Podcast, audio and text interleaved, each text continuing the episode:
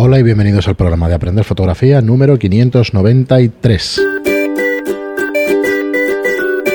Hola, soy Fran Valverde y como siempre me acompaña Pera la Regular. Hola, ¿qué tal? Muy buena, espera.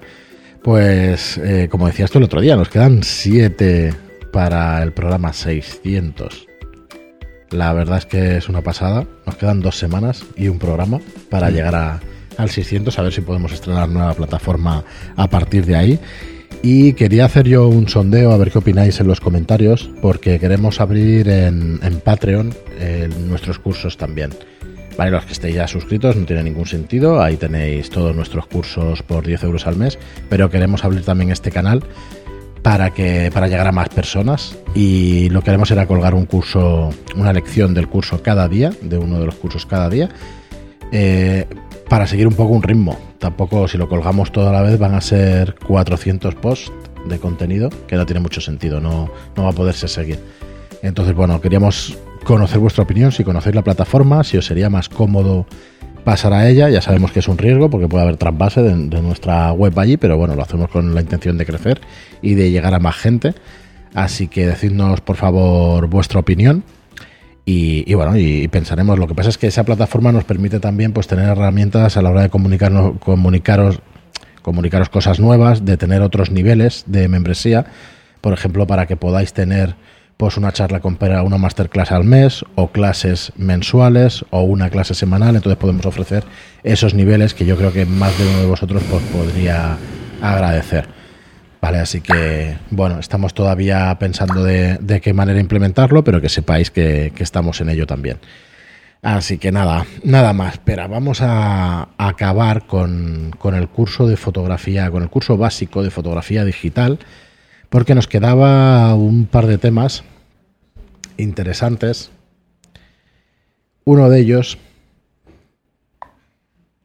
pero que lo, uno de ellos es, son los problemas con el equipo y, y, cómo evitarlos, ¿no? Al final. Ese hicimos un, un podcast. Sí, tenéis un eh, programa especial si lo queréis buscar. Sí, pero bueno, eh, si, si, cuidáis el equipo os durará mucho tiempo, así que vamos a intent voy a intentar daros unas pautas que, sobre consejos que no aparecen en el manual, ¿eh? salvo el primero. El primero sí que aparece en el manual, lo hice de otra forma, pero bueno. Eh, el primero es, claro, evitar los golpes. Tanto la cámara como los objetivos son aparatos de precisión y no se llevan bien con los golpes. Uh -huh. Pero grullo, sí, pero mm, hay que evitarlo. Eh, Luego, la mayoría de cuerpos y objetivos no se llevan bien ni con el agua ni con el polvo, así que hay que procurar evitar la lluvia y el ex o el exceso de humedad y, por ejemplo, el polvo que puede haber en, en la playa.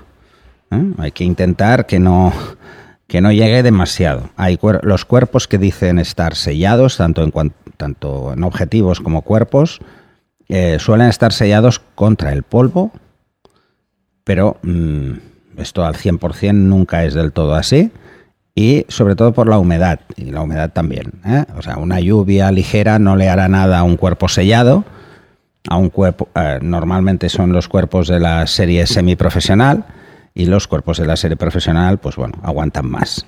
Uh -huh. ¿Vale? Eh, si, si lo que si, por ejemplo, tenemos la cámara pero no la usamos durante mucho tiempo, lo ideal es guardarla desmontada. Es decir, sacar el objetivo, poner la tapa y la contratapa tanto del cuerpo como del objetivo, poner las, las tapas, todo perfecto, y quitar la batería. ¿Vale?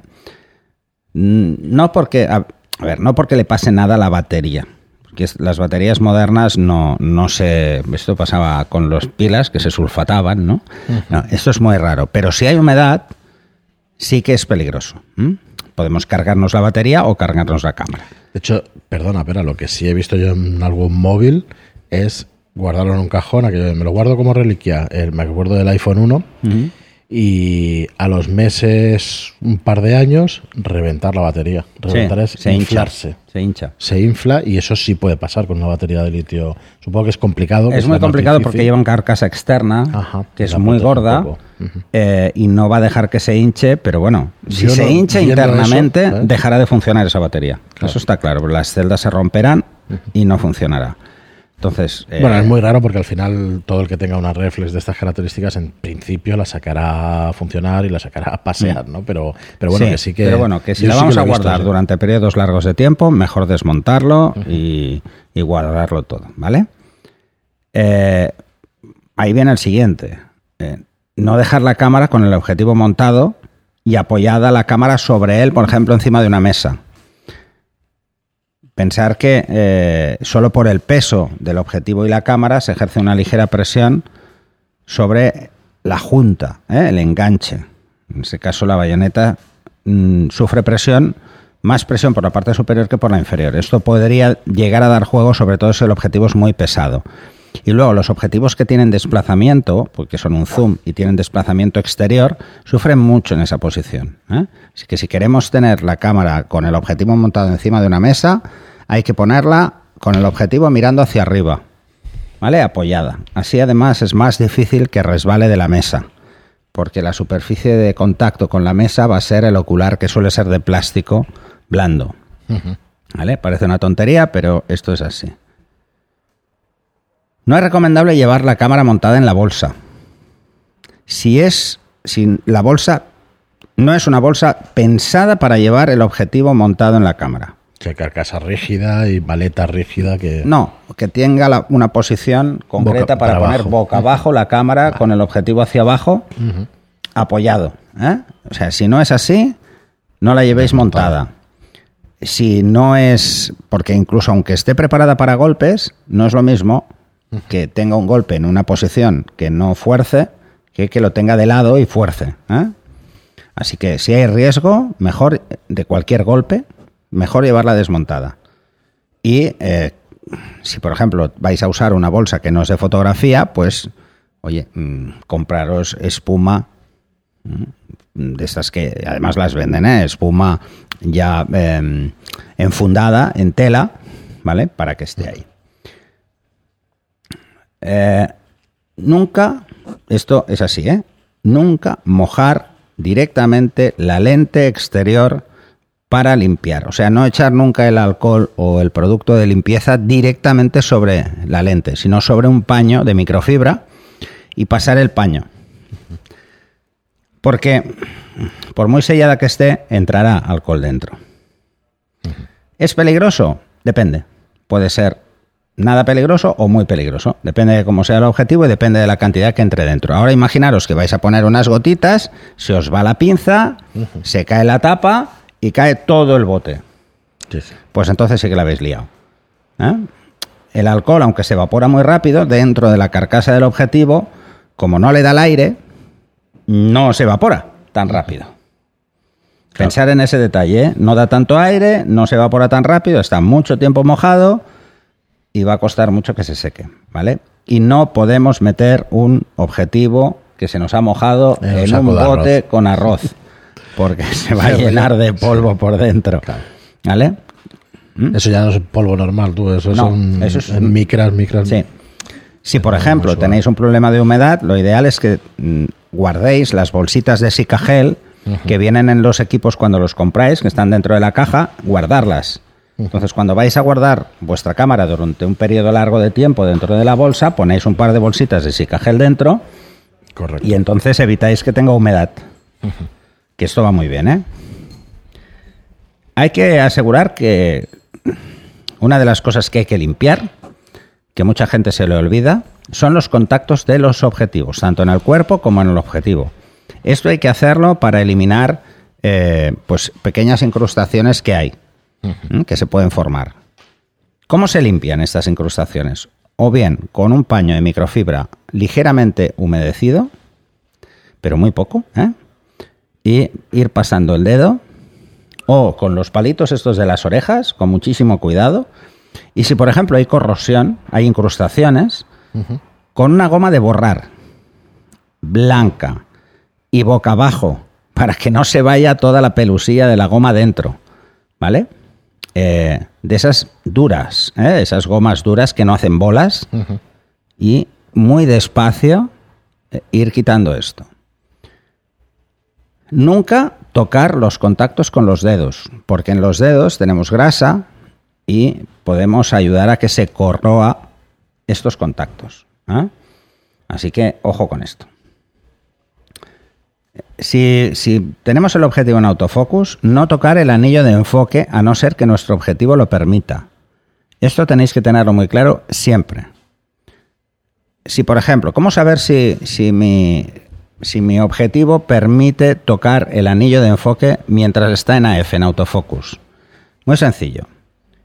Si cuando dais a enfocar se mueve el aro exterior del objetivo, ni se os ocurra tocarlo, el enfoque. Si el movimiento es interno, sí que podréis. Y os daréis cuenta que eso es lo que se llama el ajuste de enfoque. Esto mm, en algunos objetivos se puede desactivar o eh, desde el cuerpo, evidentemente, en los parámetros del cuerpo, o no desactivarlo. Por ejemplo, que yo no pueda moverlo accidentalmente. Entonces queda libre. ¿eh?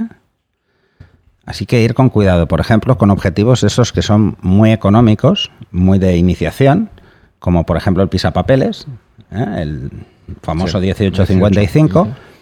Eh, no, o sea, queda bloqueado cuando enfocas, cuando está en AF, así que si lo tocáis estáis forzando el motor y es un micro USB fácil de romper o de descalibrar. Entonces podréis tener problemas de back focus o front focus que habéis provocado vosotros por tocar el anillo.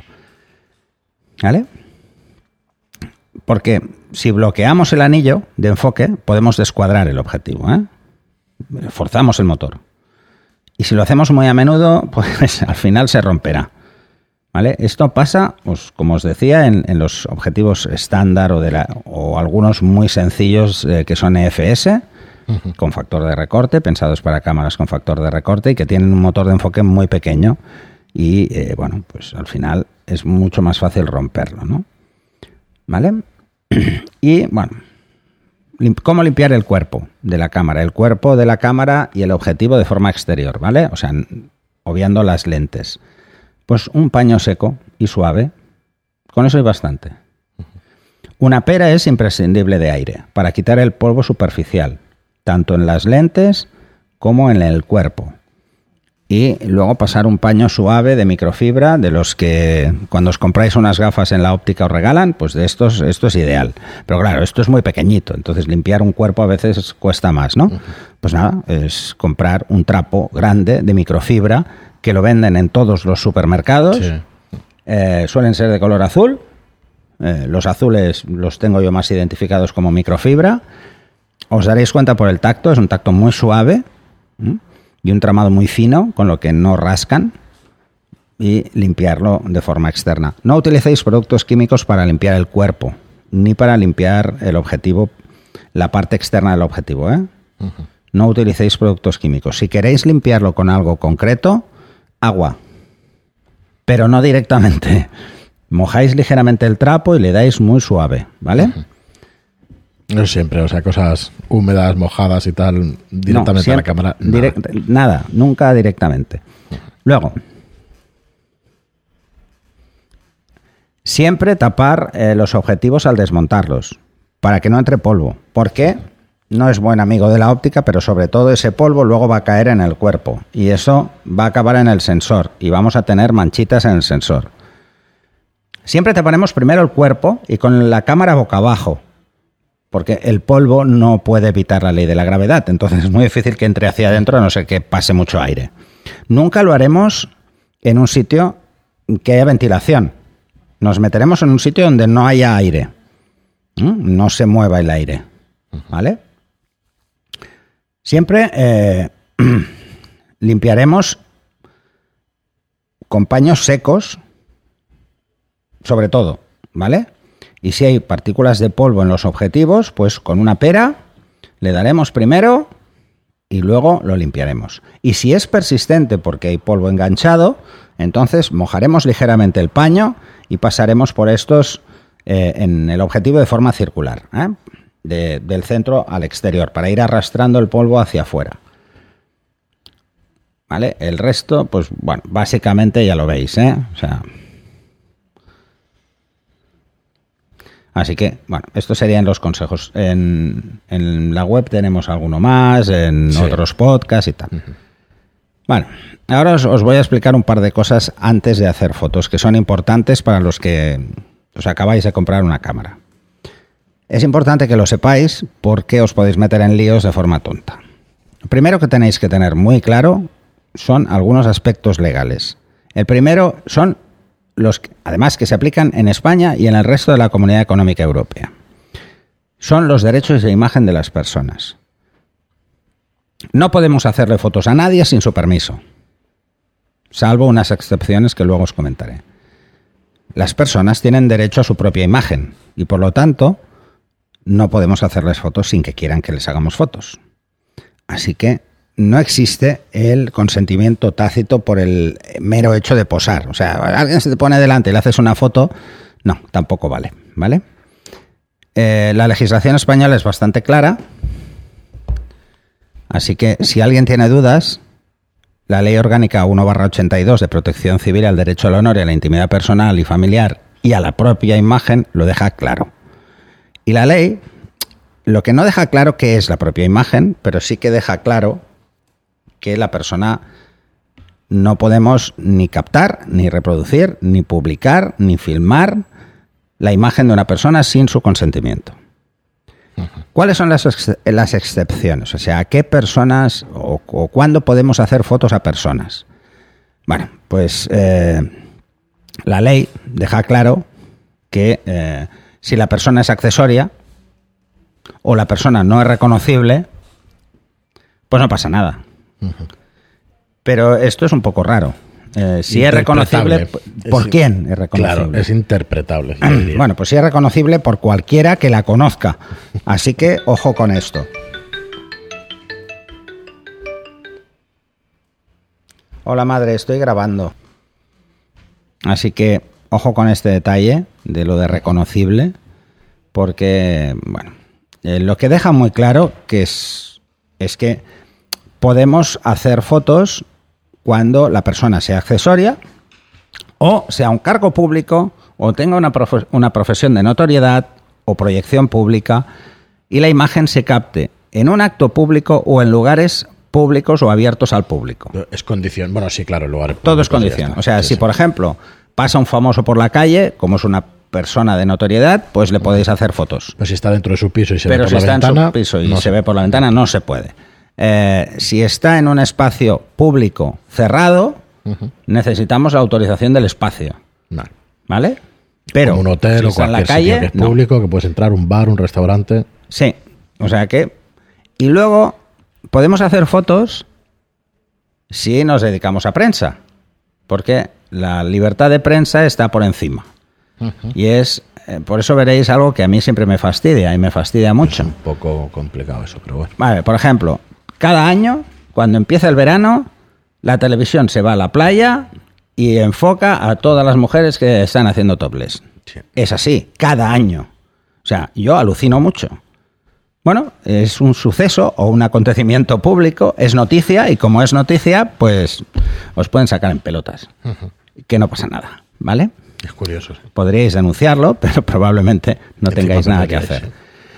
Eh, bueno, pues esto, si se te ocurre coger la cámara e ir a hacer lo mismo, ojo que te puede caer un puro. ¿Vale? La televisión tiene un trato especial. ¿eh? Ahora, si esa foto que has hecho acaba en, un- en prensa gráfica, pues acaba en prensa gráfica, ya es noticia. ¿Hay algún aspecto especial para niños o es la misma ley? Los niños no, es lo mismo. Es lo mismo. Sus derechos, los únicos que pueden gestionarlos son sus representantes legales, que son sus padres. Vale. Así que, si por ser niños van a tener el mismo trato, si son famosos se les puede fotografiar o no. No, Vale. no, porque ¿qué son famosos? ¿Ellos por ser niños o sus padres? Entonces, no. Por eso os- fijaréis que en la mayoría de revistas eh, tapan la imagen de, los- de los niños, eh, aunque Sí, sean hijos de famosos. ¿no? ¿Esto es así en todo el mundo? No. En Estados Unidos no es así. En un espacio público se puede hacer lo que quieras. Pero, mm, a ver, no es que sea ni mejor ni peor. ¿Eh? Porque la gente suele preguntar sobre esto. Ah, pero es que hay multitud de grandes fotógrafos que, joder, que hacen fotos en la calle y las publican y no pasa nada. No, no pasa nada. En Estados Unidos no pasa nada. Aquí sí. Eh, aquí sí. Y las únicas personas que veréis que hacen mucha fotografía de personas a nivel social eh, son fotoperiodistas. ¿Mm? García Rodero, ese es su trabajo. Claro. Y por eso lo hace. ¿vale? Y en algunos casos, seguro que tiene que pedir permiso por escrito. ¿eh? Sí, si no, está seguro, haciendo un seguro. reportaje, eh, seguro. Y ahí, si hay niños, segurísimo. O sea, eh, tener claro eh, una cosa que a mí me dijeron una vez, hace muchos, muchos años, nada que ver con la fotografía, era por un tema de... Me acababan de hacer ejecutivo de una empresa y, y le pregunto al jefazo y le digo, bueno, esto ya me echaréis una mano porque entro de nuevo aquí. Dice, tú procura no cagarla, porque el desconocimiento de la ley no exime de su cumplimiento. Correcto. O sea, si no sabes qué puedes hacer, por si acaso no lo hagas. Sí. Entérate primero y luego lo haces. ¿Vale? Y por si acaso, si te gusta mucho hacer social, llévate un blog Sí, para pedir permiso, aunque sea así, ¿eh? y que te lo firmen con el DNI. Muy bien, pero Vale. pues como os decía al comenzar, pues hasta aquí el curso básico de fotografía digital es una pequeña muestra de lo que ofrece la plataforma de cursos y como os preguntaba al principio, a ver qué os parece si nos pasamos a, a Patreon. No nos pasaremos del todo, podéis seguir en nuestra web sin ningún problema, pero para el que sea más cómodo o, o a es ver una plataforma opinión. más, así Sí. que... mm, Nos va a permitir, pues eso, hacer de una manera más fácil, que podáis acceder a, a nuevo contenido y podéis hacer a, masters, a masterclass que anunciaremos allí. Y estará lo mismo en aprender fotografía. Eso que lo Correcto. sepáis, ¿eh? De hecho, aquí se irá subiendo poco a poco, ¿vale? Así que, En bueno, Patreon subiremos eso, que decía Fran, capítulo a capítulo, y cosa que, que en nuestra plataforma lo que subimos es curso a curso, claro. ¿vale? Y bueno, ya tenéis 41 en, en la plataforma, con lo que siempre va a ser más completo que lo que haya en, en Patreon. Pero bueno, así, no sé, a ver si os es de alguna manera más fácil, ya nos diréis vuestra opinión. Lo hacemos para, para llegar a más gente y ya está. Correcto. Muchas gracias a todos por estar ahí. Muchas gracias por vuestras reseñas de 5 estrellas en iTunes, por vuestros me gusta y comentarios en iBox. Gracias y hasta el próximo programa. Hasta el siguiente.